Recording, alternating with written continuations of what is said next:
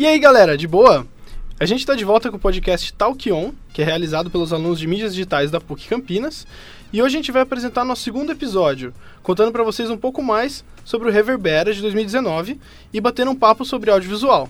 O Reverbera é um evento anual do CLC, Centro de Linguagem e Comunicação, no qual rolaram palestras, workshop e muito conteúdo voltado para a galera da comunicação na última semana aqui na PUC.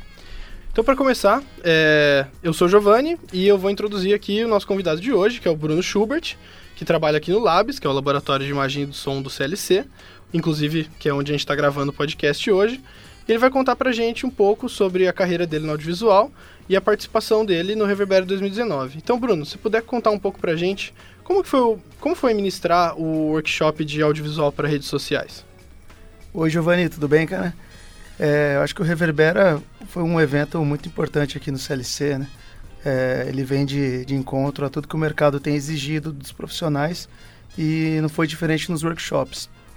Aqui no laboratório a gente é, pôde oferecer tanto workshops de edição de vídeo, é, a partir de áudio também, e no meu caso o audiovisual para redes sociais, que é uma demanda cada dia maior. Você cada vez mais não tem a separação entre o que é vídeo, o que é áudio, o que é gráfico. Você tem sim um, esse conjunto todo sendo representado nas diversas peças, nas diversas plataformas.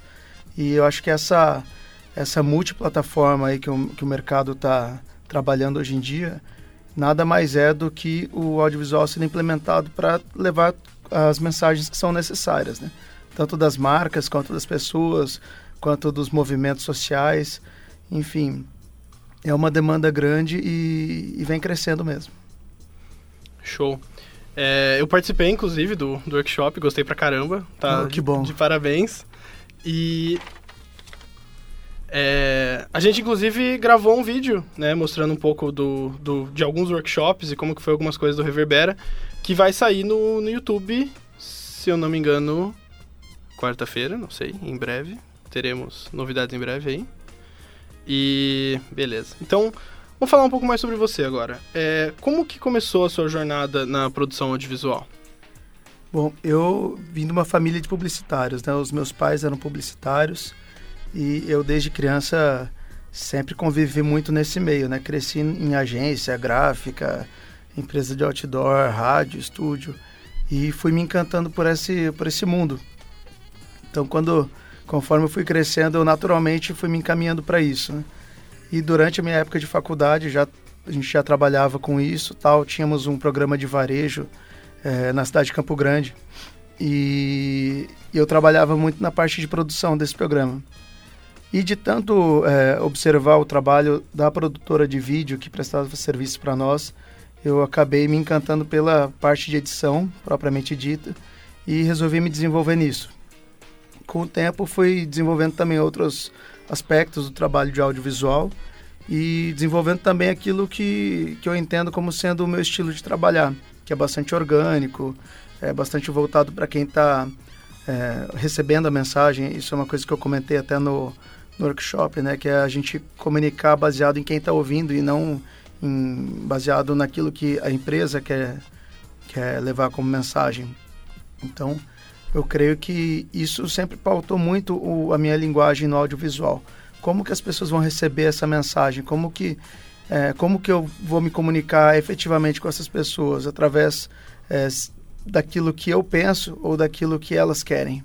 Então você diria que seus trabalhos seguem uma linha de ideias, que seria isso que você explicitou pra gente agora. Isso, basicamente isso, cara. Eu gosto, eu gosto de pensar que eu sou uma pessoa conversando com outra pessoa. Eu gosto quando uma marca se porta como uma pessoa, porque o mundo é orgânico, né? Por mais que o marketing digital leva a gente a caminhar é, por meio de números, esses números eles refletem é, hábitos de vida, né? Eles, eles refletem opiniões, refletem culturas e é nisso que eu foco bastante quando estou comunicando, é, em como realmente a pessoa vai receber, como como que eu vou me comunicar com essa cultura específica de cada pessoa. Sim. É, acho legal.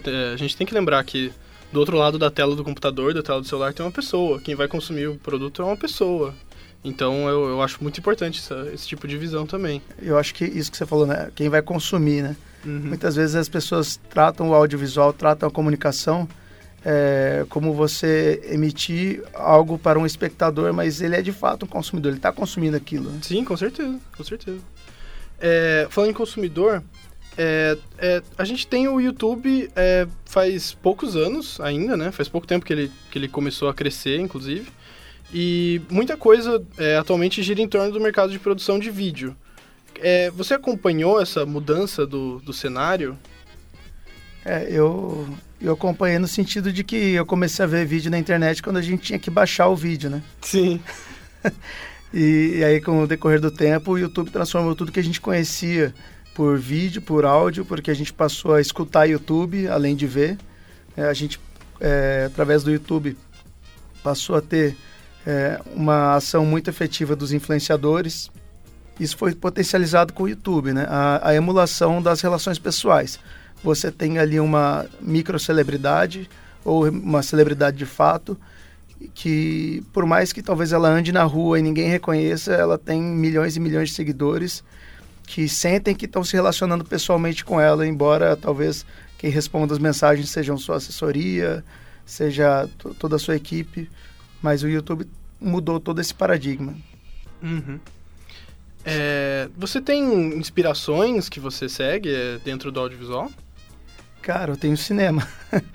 eu, eu, sou apaixonado por cinema, né? Então, é, basicamente tudo que eu, que eu faço é baseado nos filmes que eu vejo. Eventualmente tem alguns produtores que a gente encontra por aí que são muito bacanas e tal. E cada dia que passa tem um produtor novo fazendo uma coisa diferente. Então, é, parte do meu dia é sempre pesquisar. É, parte do meu dia é, é gasto vendo vídeos de outras pessoas e, sobretudo, procurando pessoas melhores, né? E quando eu falo pessoas melhores, é, não é baseado no, no número de seguidores, não no, no número de visualizações, mas no que, que aquela pessoa está fazendo diferente do que é feito hoje.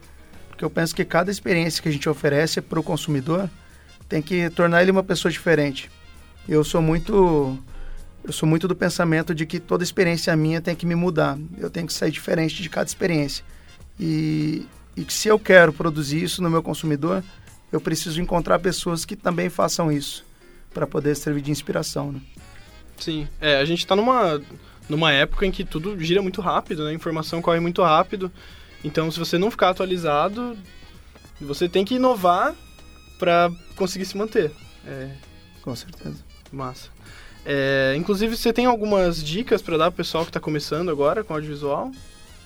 Cara, é, uma das dicas que eu mais dou é se ferrem. Vocês têm que se ferrar muito. É, e se ferrar é o quê? É você ir para campo despreparado às vezes e descobrir uma forma nova de resolver o seu problema. É você ter uma noite escura e precisar gravar algo claro. É você ter um assunto que não vai se repetir e, e ter que garantir aquele assunto. Então, quanto mais a gente se põe em risco, mais a gente desenvolve a capacidade de resolver problemas, né? E o audiovisual ele é muito baseado em resolver problemas, porque principalmente nas coisas que são factuais, tudo joga contra. Então as, as situações da vida não se repetem. Então, uma coisa é você gravar num estúdio, é, quando você erra você pode repetir, outra coisa é você produzir um material baseado no, no mundo real. E eu acho que ir para o mundo real gravar é, um, é uma grande lição. Uhum. Não, com certeza. É, a gente brinca, né, que nenhum carvão vira diamante se não, você não colocar pressão nele. Verdade. Bom, então eu vou deixar um espaço aqui para você deixar suas considerações finais. Quiser falar alguma coisa para a galera que está ouvindo a gente. Legal, bom. É, primeiramente, muito obrigado aí, Giovanni, pela Eu que agradeço, convite. cara. Acho que o curso de mídias digitais tem uma galera que a gente admira muito por aqui. E, e, é engraçado que quando a gente vê alguém de mídias digitais passando, a gente sabe que é de mídias digitais, porque tem um lance diferente nessa galera aí. e, bom, basicamente, é, acho que é legal falar para quem tem o intuito aí de seguir no, nesse, nesse rumo do audiovisual, é, não se prenda a padrões, né? Acho que os padrões, eles, eles são muito, muito bons para hoje, mas é, eles passam, né? Essa é a verdade. Então, é, quando você segue uma moda, você está seguindo algo que serve para hoje. Então você nunca deve estar tá preso a isso. E outra coisa é não fica tão encanado em, em equipamento, não fica tão encanado em marcas, em softwares, é, mas você pode se encanar bastante na sua linguagem, porque a sua linguagem é o que vai ficar mesmo, é o seu modo de contar a história. Acho que a linguagem no audiovisual é como o nosso sotaque. Então, como paulistano tem um, carioca tem outro, nordestino tem outro, o sulista tem outro, e cada sotaque tem sua peculiaridade, é, tem a sua beleza. Cada linguagem no audiovisual vai ter também a sua beleza e a sua capacidade de encantar outras pessoas. Show, muito bom. Cara, queria agradecer demais de novo pela presença. Foi fantástico ter você aqui hoje. A conversa foi maneiríssima. E queria agradecer também todo mundo que vem acompanhando o Talk On, porque no nosso próximo episódio a gente vai trazer novidade, a gente vai falar sobre games, sobre esse universo vasto que são os games hoje, e a gente vai ter mais convidados sensacionais também. Eu peço para vocês seguirem nossos perfis nas redes sociais, é talk.on.medias no Instagram e no YouTube. E lá a gente vai divulgar os nossos episódios e também vídeos que a gente está produzindo de backstage e mais umas coisas interessantes que vão sair por aí. Então é isso, galera, e até o próximo Talk On.